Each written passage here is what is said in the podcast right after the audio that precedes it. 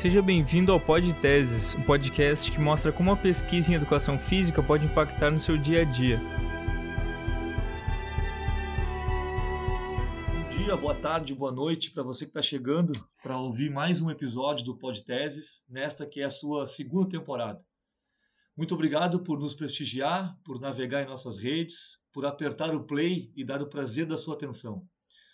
Hoje teremos um Pod Teses entrevista sobre um tema que já foi tratado nessa temporada aqui no canal, em um episódio que foi postado no dia 15 de julho desse ano, que foi uma entrevista com o professor Daniel Flores e que naquela oportunidade ele falou sobre o TCC, o trabalho de conclusão de curso que ele finalizou no curso de Educação Física da FURG. E o TCC dele né, se intitulava Olhar Docente sobre Inclusão Escolar de crianças com transtorno do espectro autista. Hoje convidamos a professora Camila Machado, que é doutora em Educação Física, professora do curso de Educação Física da Universidade da Região da Campanha, a URCAMP, e tem experiência com Educação Física adaptada, dança, comportamento motor e autismo. Ela está aqui hoje para falar um pouquinho sobre os achados de pesquisa que ela realizou no doutorado na Escola Superior de Educação Física da UFPEL, no programa de pós-graduação em Educação Física da UFPEL, em que se desenvolveu a tese intitulada Desempenho Motor e oportunidades para estimulação motora em crianças com transtorno do espectro autista. Bom, sem mais delongas, quero desejar as boas-vindas para a professora Camila, parabenizá-la pela conclusão do doutorado, que foi recentemente, imagino Camila, a satisfação que tu deve estar sentindo, né, por finalizar essa etapa. Obrigado pela presença. Eu que agradeço. Um oi para todo mundo que está ouvindo a gente. É excelente a ideia da, do Podteses, da oportunidade de divulgar aquilo que a gente produz dentro dos cursos de pós-graduação em uma linguagem mais acessível, né, que todo mundo possa entender o que está sendo feito dentro da universidade. Camila, é, antes de entrar na, na pergunta, assim, como é que se deu a tua aproximação com o tema, né? Que eu geralmente com, com, começo as entrevistas com essa pergunta. Mas eu estava lendo uma, uma reportagem esses dias sobre o crescimento né, do percentual de pessoas com transtorno do espectro autista no Brasil. E essa reportagem, ela indicava dados que apontavam mais de 4,8 milhões de pessoas com esse transtorno. Aí eu fiquei pensando, né? Será que há mais pessoas mesmo com esse transtorno nesse momento comparando a anos atrás? Ou esse crescimento se deve a algum diagnóstico que está se qualificando, né? Não sei se tu tem dados atualizados sobre isso, o que, que tu pode fazer, pode falar em relação a isso? Tá. No Brasil, a gente tem um único estudo que foi realizado em São Paulo, que traz é, dados exatos de quantas pessoas com autismo existem naquele estado.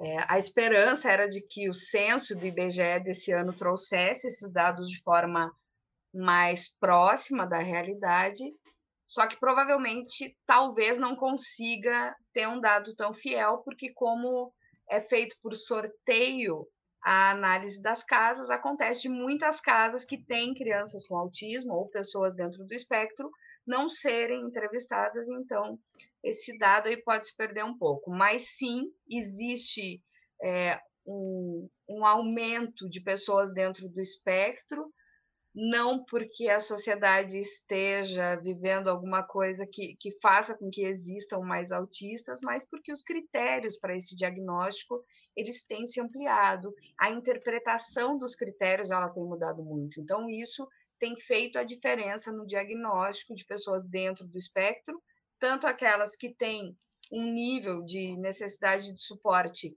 mais alto, quanto aquelas que têm um nível de suporte mais leve.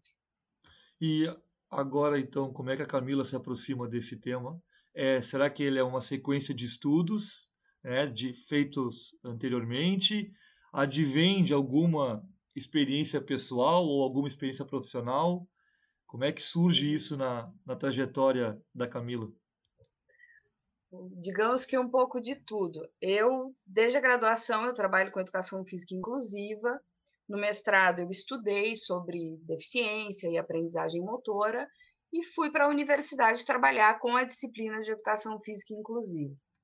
Por um acaso da vida, eu criei um projeto para idosos. É, eu trabalhava com dança para a terceira idade e tinha um projeto muito grande, onde eu atendia mais de 70 idosos. Então eu pensei o seguinte: olha, vai ser muito cômodo fazer doutorado e trabalhar com essa população. Então eu vou mudar, eu vou trabalhar no doutorado com idosos. E aí eu fui para o doutorado com essa ideia com menos de um ano de doutorado, cai um diagnóstico de autismo do meu filho no meu colo. Hum. E aí, então, o tema me escolhe novamente, porque a partir desse momento eu é, deixei bastante a desejar assim, né, em relação à qualidade do meu estudo, porque eu só queria ler sobre autismo e entender sobre a, a, a aquela condição. E aí eu prometi para mim mesma que eu só continuaria o doutorado se eu pudesse estudar sobre autismo. Para isso eu precisei trocar de orientador, eu precisei escrever tudo de novo e aí foi dessa forma que o trabalho se desenvolveu. É, eu imagino é, que esse um ano, né, depois de um ano de doutorado, é, o quão mexeu contigo, né, no sentido, né, como tu dissesse, pessoal e uh, respondendo a, a burocracia acadêmica, vamos dizer assim, né? Ter que trocar tudo no meio do caminho, trocar orientador, trocar deve ter sido um momento meio intenso, assim. É, ainda que uh, buscando conhecer um pouco mais sobre, né, o, o, o, espectro, mas um momento tenso, imagino eu que tenha sido. Né? Foi, foi, foi bastante tenso, até porque até aquele momento eu já tinha um conhecimento sobre o transtorno do espectro autista, mas não daquele autismo, por exemplo, que tinha meu filho. Então, eu precisei ressignificar toda a minha forma de interpretar as características, é, de entender o transtorno de fato no espectro, na amplitude que ele tem, para conseguir me reformular enquanto profissional. E aí tu constrói esse novo projeto durante o doutorado e ele teve que objetivos, né? O que, que tu queria com, esse, com essa tua pesquisa? Qual é o teu objetivo principal dela? Tá. Inicialmente eu queria ter um panorama rico sobre como que era o desempenho motor de crianças e adolescentes dentro do espectro.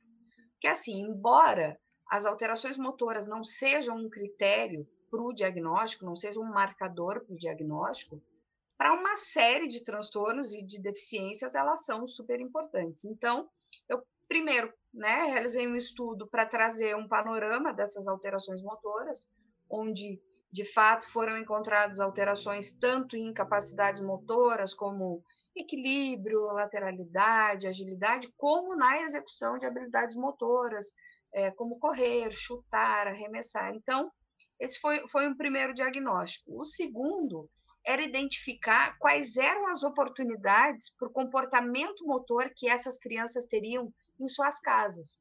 Porque quem convive com pessoas dentro do espectro entende que são pessoas que possuem um, uma grande gama de é, oferta de terapias e realizam muitas terapias durante a semana, terapia ocupacional, fisioterapia, terapia comportamental, e todos esses profissionais tendem a, a comentar sobre a importância de se dar continuidade a esses atendimentos no ambiente onde essa criança vive. Então, o meu estudo ele consistiu na investigação dessas oportunidades para o comportamento motor para crianças com transtorno do espectro autista. O que, que são essas oportunidades? Oportunidades que ela tem em casa de se movimentar, como, por exemplo, se tem pátio, se tem sala de brinquedo, se tem escada, se mora em apartamento ou em casa, é, quais são os materiais que são provisionados para essa criança, se ela só recebe jogos, videogame, ou se ela tem bicicleta, patinete, bola, e também as oportunidades que essa criança teria na escola, que são os espaços para recreio, é, ginásio, quadra para prática de, de atividade esportiva, enfim. Então, eu analisei é, essas oportunidades nesses ambientes que não se restringiam ao domicílio da criança. Então, nós temos no teu estudo, é, podemos dividir ele em duas partes, né? Sim. É, a primeira parte, como tu falou, é um panorama. E aí eu vou tentar é, te provocar a gente falar de um pouquinho mais e falar de outro depois um pouquinho mais. Então, sobre esse panorama, né, eu imagino que tu deves ter olhado é, bases de dados ou revistas científicas, enfim. Uhum. Te perguntaria, assim, de pronto, tem muita coisa produzida sobre o, sobre o tema? O quanto tem produzido e o que, que é mais produzido, mais falado a respeito? Tá. Eu fiz uma, um levantamento nos últimos 20 anos uhum. na literatura.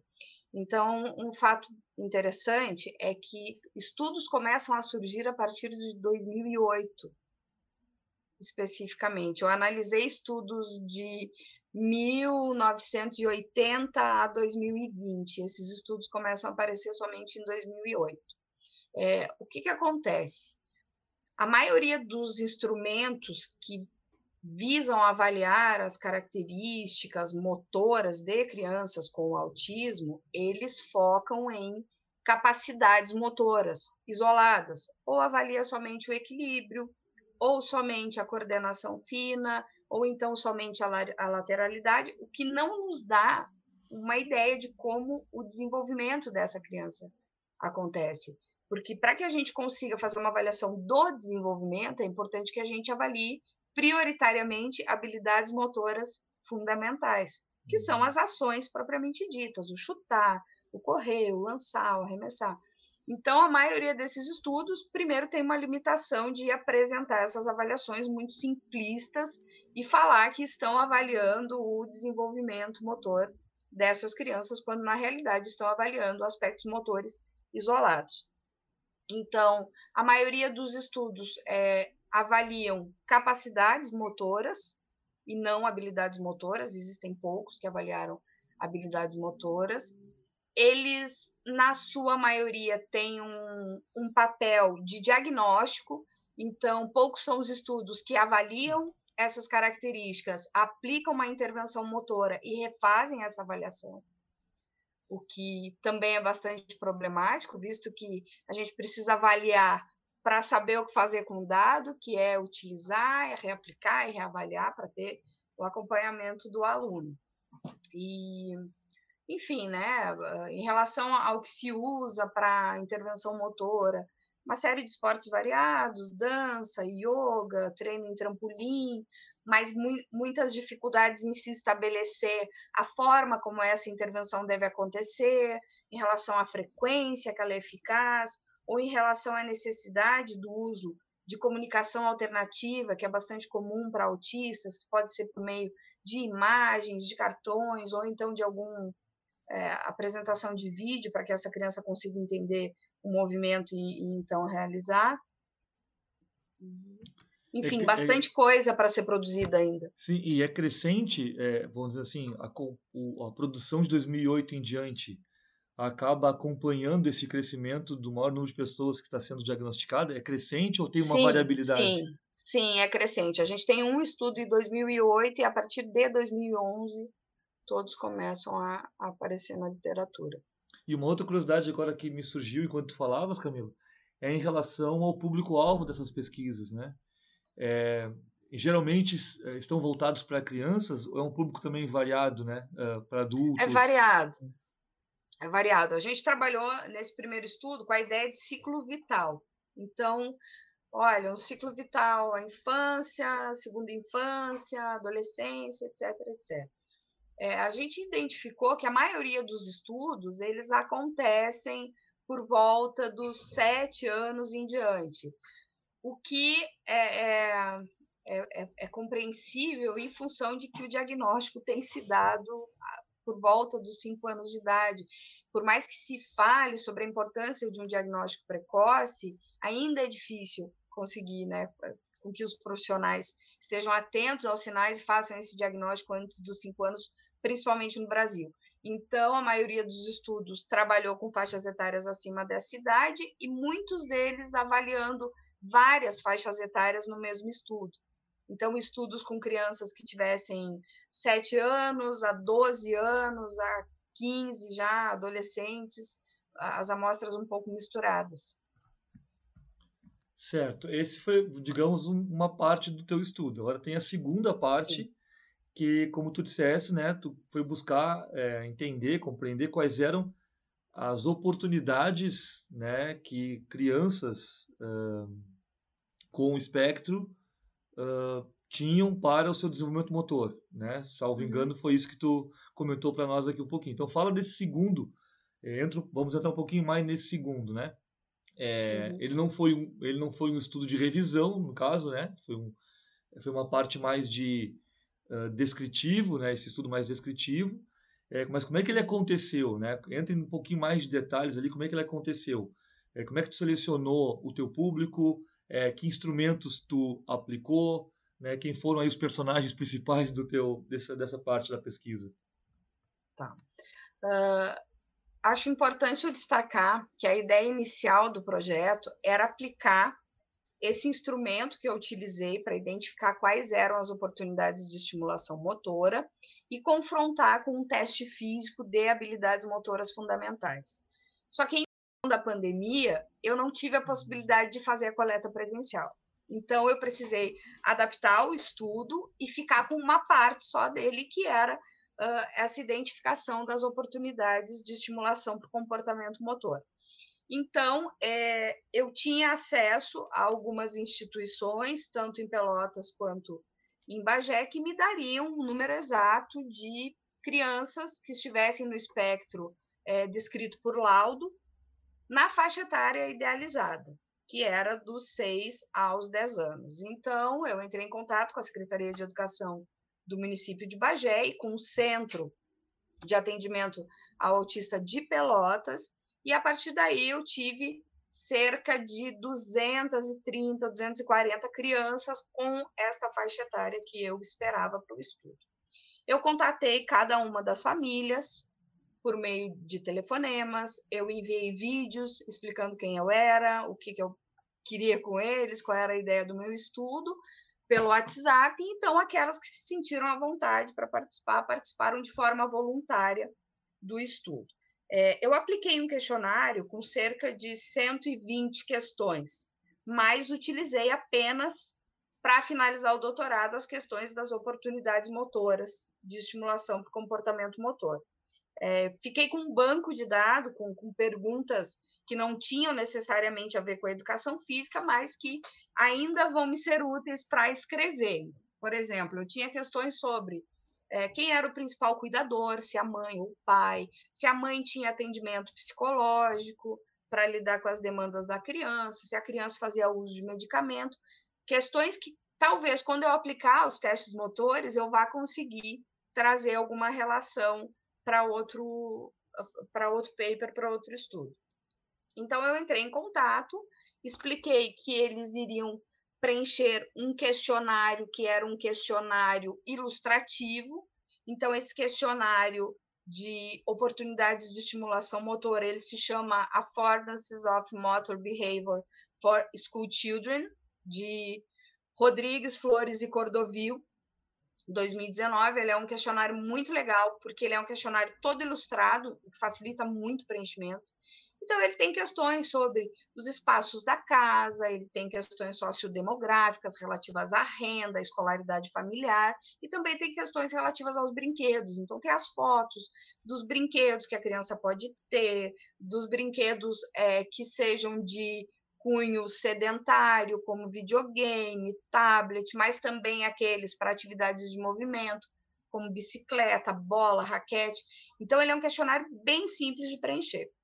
As famílias que quiseram participar preencheram esse questionário, entregaram o questionário cerca de 15 minutos depois, e aí nós finalizamos essa amostra com 52 participantes. Tá? Além desse questionário, eu utilizei uma escala de autismo de Pereira 2008, que era para conseguir classificar essas crianças em autistas que tinham um nível de suporte leve moderado ou autistas que tinham um nível de suporte grave. Tá? Então, foram basicamente esses instrumentos que foram utilizados. Bom, e aí, uh, se nós uh, focarmos naquelas questões que tu utilizou para esse teu estudo doutorado e não as que estás guardando para um outro momento, né? Uhum. Fizesse quase que um consórcio contigo mesmo, né? Na, Sim, na pesquisa. foi um banco, banco de dados privado. Exato. Então, focando nessas questões, é, que achados assim é, tu destacarias como se tu encontrasse como mais interessantes aí para compartilhar com os ouvintes? Primeiro é que crianças autistas, assim como crianças sem autismo, possuem baixas oportunidades de estimulação para o comportamento motor atualmente, o que é bastante preocupante, né?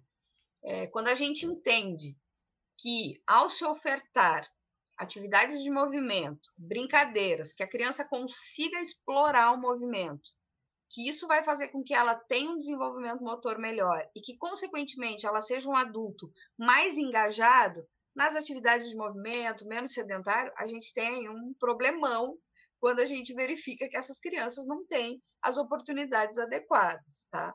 Outro fato interessante é que a renda é uma preditora dessas oportunidades. E não só pelo fato dela trazer um poder aquisitivo, mas principalmente porque ela tem uma relação direta com o nível de escolaridade, que faz com que aqueles que têm uma maior escolaridade tenham uma maior possibilidade de ofertar brincadeiras e brinquedos que possam melhorar o desempenho motor das crianças. Outro dado interessante que a gente fez uma, uma regressão logística e acabou é, identificando né, qual que era a contribuição de cada uma das variáveis para esse valor do, de classificação de oportunidade ser é, bom ou ruim, ser alto ou baixo, foi a questão do sexo meninos autistas nesse estudo apresentaram maiores chances de terem melhores oportunidades de estimulação motora. O que é visto também em outros estudos, que provavelmente seja em função de uma questão cultural. Meninos são culturalmente estimulados a correr, a pular, né, a se jogar do sofá, coisas que às vezes as meninas não são tão estimuladas a, a executarem dentro de casa. E o último dado interessante, que nós achávamos que, que teria uma relevância, era o nível de suporte de autismo. Nós imaginávamos que isso traria alguma diferença. É, ser autista de nível leve e moderado de, iria diferir de ser autista de, de nível grave. Mas não, isso não trouxe nenhuma diferença para o estudo também que nós acreditávamos que pudesse trazer em função do autista mais grave ter menos independência e, uhum. consequentemente, menos possibilidade de buscar a exploração. É importante falar, Gustavo, que a escolha das cidades ela se deu principalmente em função das características que cada uma das cidades tinha. Por exemplo, Bagé é uma cidade de pequeno porte, é uma cidade do interior, onde as pessoas têm um acesso à rua muito mais facilitado do que em Pelotas, por exemplo. Até a quantidade de prédios que tem em Pelotas é muito maior do que se tem em Bagé. Então, nós acreditávamos que poderia existir uma diferença entre as características da cidade e essas oportunidades, mas isso não aconteceu. Camila, é, assim, são várias coisas que quando tu falavas aqui eu fiquei pensando, né, para tu poder explorar um pouquinho mais para nós, assim, a partir desses teus achados, né? A primeira delas, é, eu vou pegar a tua primeira frase, né? Então, independentemente de ser diagnosticado com espectro, né, a criança hoje tem uma, uma falta de oportunidades de estimulação, né? Uhum. E, e, eu semana passada, né, estava é, numa numa academia aqui fazendo exercício e o comentário entre duas pessoas era justamente uma delas tem uma filha é, diagnosticada, né? E elas comentavam assim, não, ela não incomoda, dá um celular para ela, ela se aquieta né? Dá um celular para ela, ela, ela não tem criança em casa, né? Dá um celular. Eu acho que isso é, bate muito com aquilo que tu falas, independentemente da criança ter o espectro ou não, hoje a, as tecnologias estão usadas como uma uma uma estratégia assim do, do cuidador, do pai, da mãe, enfim, quem é o responsável pela criança de dizer, ó, fica quieta com uma com o celular, com o tablet, com a televisão ligada e ponto, né? Isso que isso é muito comum, né, da gente Sim. da gente encontrar. Isso é um aspecto que me chamou a atenção. E outro, é, em relação à renda, né? Tu comentou em relação à renda. Também, né? Em relação a, a, a, a as rotinas que eu tenho aqui na cidade, né? Eu moro em Rio Grande e conhecendo uma pessoa ou outra que tem na sua família, né? Tem uma criança com diagnosticada, é uma grande reclamação que essa pessoa tem e, e ela é de uma de um nível econômico é, não muito baixo, pelo contrário, um nível alto, mas mesmo assim ela reclama é, que falta é, acesso a uma rede de profissionais na região, né, que seja de fácil acesso para apoiar ali no desenvolvimento da criança. Sim. Então, não é só uma questão é, uh, econômica, me parece, eu queria que tu explorasse um pouquinho, de uh, tenho condição de comprar um material, comprar um brinquedo, comprar uh, alguma coisa para o meu filho, para o meu irmão. Não. Também aquele que dispõe de mais alto nível econômico, também em determinados locais, não tem acesso a uma rede de profissionais né, uhum. que atendam a, a, criança. Queria que tu falasse um pouquinho mais sobre isso. Sim. É, como mãe, Gustavo, eu posso te falar o seguinte: todo profissional que me atendeu que não tivesse um vínculo com o transtorno, um vínculo mais íntimo, ou o irmão está dentro do espectro, ou a própria pessoa estaria dentro do espectro, essas pessoas não têm a, a ideia da importância que é, é estender esse atendimento para fora do consultório. Por exemplo, para fora do consultório de terapia, ou da terapia ocupacional, ou da aula de, com psicomotricista, que não, não pode ser uma ação isolada. O autista ele é uma criança que ele está necessitando da intervenção o tempo inteiro. Então, essa, essa intervenção ela tem que, que, virar quase que um looping. assim. Então, tem que sair do terapeuta já com alguma coisa para fazer em casa, com a família, tem que sair do psicomotricista com alguma coisa. Só que tem profissionais que acabam limitando essa, esse ciclo, esse movimento. Então, muitas vezes a família não consegue prover essas atividades ou até mesmo os espaços, porque não tem a orientação adequada para fazer, fazer isso acontecer. Então, é, toda vez que eu converso com um profissional, eu sempre pergunto o que, que tu está fazendo para além da, do, do, teu consultório, né? Qual é a orientação? Como é que tu consegue estender o teu atendimento para além da tua sala? acho que uh, uma das grandes questões estão aí, porque as famílias às vezes não têm, é, por mais que tenham um nível superior, adequado, ou a renda alta, as famílias não têm é, a orientação de um profissional do movimento para dizer como ajudar aquela criança a fazer pequenas atividades que possa desencadear no aprendizado do andar de bicicleta ou do amarrar o cadarço, nem tampouco do terapeuta comportamental que dedica para que aquela família, no momento que a criança vai entrar em crise ou vai se desorganizar, que a família consiga trabalhar um movimento de respiração, algum exercício, que essa criança consiga né, fazer a, a, a autogerir as suas emoções e conseguir é, se recuperar sem que necessariamente o, o, profissional esteja o tempo inteiro atuando do lado dela. É, quando tu chegas a, uma, a um resultado né, que diz que a maior parte das crianças parece estar se desenvolvendo é, no tempo da casa, né, é, ou dentro, dentro de casa, já tem um indicativo ali de uma certa é, limitação, vou usar, vou usar essa palavra, né? Os limitadores da casa, assim, né? Do espaço da casa, né? das uhum. condições da casa, com quem a pessoa, com quem com essa, esse, essa criança, enfim, está. Eu acho que tem esse delimitador, né? Do tipo assim, bom, Sim. se sair de casa, que, que outros espaços, né? Vamos, vamos, vamos usar, né? Fora outras questões que devem estar assim na, nas entrelinhas, mas que o instrumento acaba não, não captando, que são questões relativas à exclusão, por exemplo. É, provavelmente tenham famílias que não ofertem espaços ao ar livre porque o filho é recriminado naqueles espaços. Ou existem famílias que sejam extremamente protetoras, então não deem espaço para aquela criança se movimentar. Sim, sim. Bom, é, eu imagino que para ti, né, Camila, como tu mesmo falou, esse estudo uh, tenha impactado o tempo todo, assim, né? Não precisou ele acabar para se pensar que impactos ele vai ter na tua vida. Ele teve impacto desde o então do segundo ano, vamos dizer assim, do doutorado, né? Ele foi impactante desde, desde esse momento. Uhum. Mas eu queria ainda é, é, puxar assim por ti, né? No sentido de tu compartilhar é, para além desse impacto, queres falar sobre isso, fica à vontade, né, o impacto pessoal, mas para além desse impacto, como é que tu imagina que agora é, o teu estudo contribua aí, é, seja para o público específico, para as famílias que responderam a, ao, teu, ao teu questionário, seja para as regiões que tu estudou, seja como no campo né, teórico sobre o tema, como é que tu imagina que esse teu estudo venha a impactar, se é que já não impactou em algumas coisas, né? Algumas contribuições uhum. que já fez. Sim.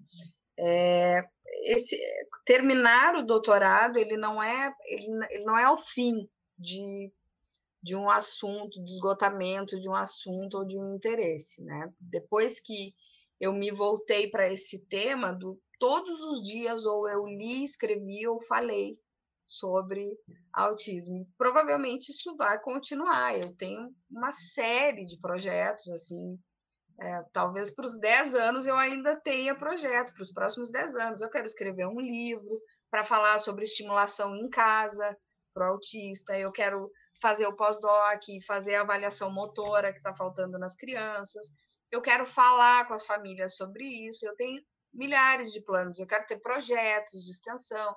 Então, eu acredito que quando o, o, assunto ele tem essa possibilidade de reverberar na minha carreira profissional e, e por sorte, respingar na minha vida pessoal, ele é um, um, projeto que por si só ele já tem um impacto que vai ali, né, a, por doses homeopáticas durante os anos, liberando algumas contribuições. Para as famílias que eu tenho contato, eu sempre me coloco muito disponível a partilhar os meus achados numa linguagem acessível, a enviar vídeo, a enviar figurinha, para que as pessoas tentem ter uma visão mais aberta do que é o espectro e não uma visão engessada, que é o que às vezes muito, que muitas vezes é o que a gente acaba lendo nos livros e nos materiais que a gente encontra pela internet. Né?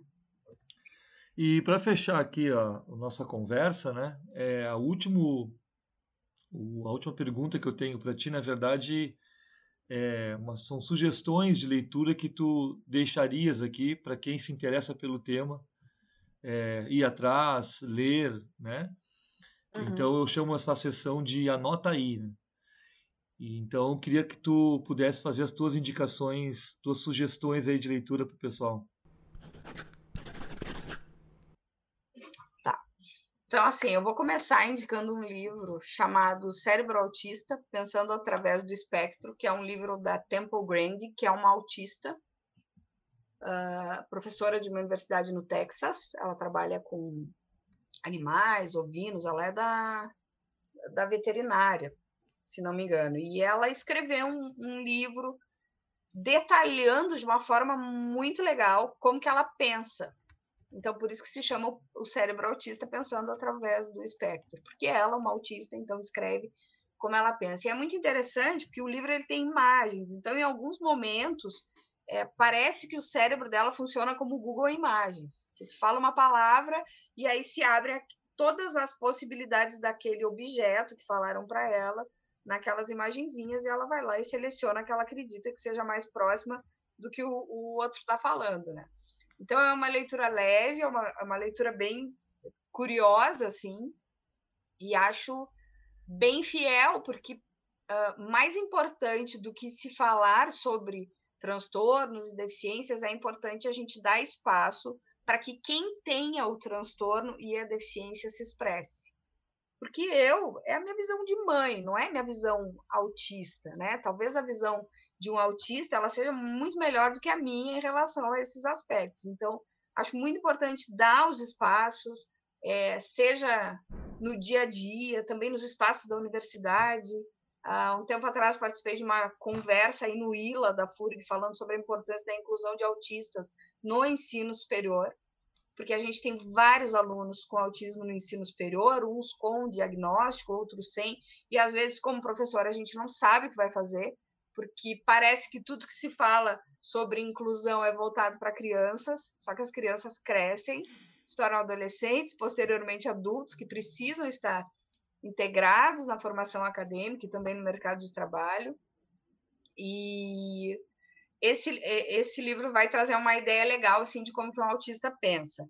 É, eu também coloquei a revisão integrativa de literatura que eu fiz, que foi essa que eu falei no início, tem o link é, se chama Desempenho Motor de Crianças e Adolescentes com Transtorno do Espectro Autista. Eu reuni 61 estudos sobre o tema, dividi sobre aqueles que avaliavam apenas capacidades motoras, apenas habilidades motoras, que avaliavam ambas as variáveis. Então, é um estudo bem legal assim para quem está estudando e quer se inteirar mais sobre a questão motora no autismo. E no meio disso tudo, né, como a gente viu que haviam poucas possibilidades de intervenção, acabou nascendo um capítulo de livro que eu também indiquei que era intervenção motora para pessoas no espectro autista. Então, eu falo sobre as possibilidades dessa intervenção, seja na área da fisioterapia ou na área da educação física, para pessoas que estão no espectro. Lembrando, né, que essas indicações que a Camila acabou de fazer, elas estão descritas na legenda do episódio, tanto no Instagram quanto no próprio Spotify, quando vocês forem acessar. Camila, é, agradeço demais a tua participação no podcast. Obrigado aí por separar um tempinho na tua, na tua rotina para conversar com a gente aqui. E desejo sucesso nos novos projetos que estão por aí. Um grande beijo. Muito obrigada, obrigada pelo convite. É, de novo, a iniciativa é muito legal. Espero que muitas pessoas participem, divulguem seus estudos e que os alunos que, que ouvem o podcast se motivem a estudar e a também apresentar suas, suas descobertas aqui. Muito Aliás, é, tu pode disponibilizar também, se tu quiser, o meu e-mail. Se alguém quiser entrar em contato, trocar uma ideia, eu estou disponível. Ótimo, ótimo. Obrigado, Camila. E muito obrigado também para você, ouvinte, que esteve conosco nesse episódio. Continue nos acompanhando e interagindo pelos canais oficiais, que é o arroba podteses, ou pelo e-mail podteses.gmail.com. Tchau, um abraço e até o próximo episódio.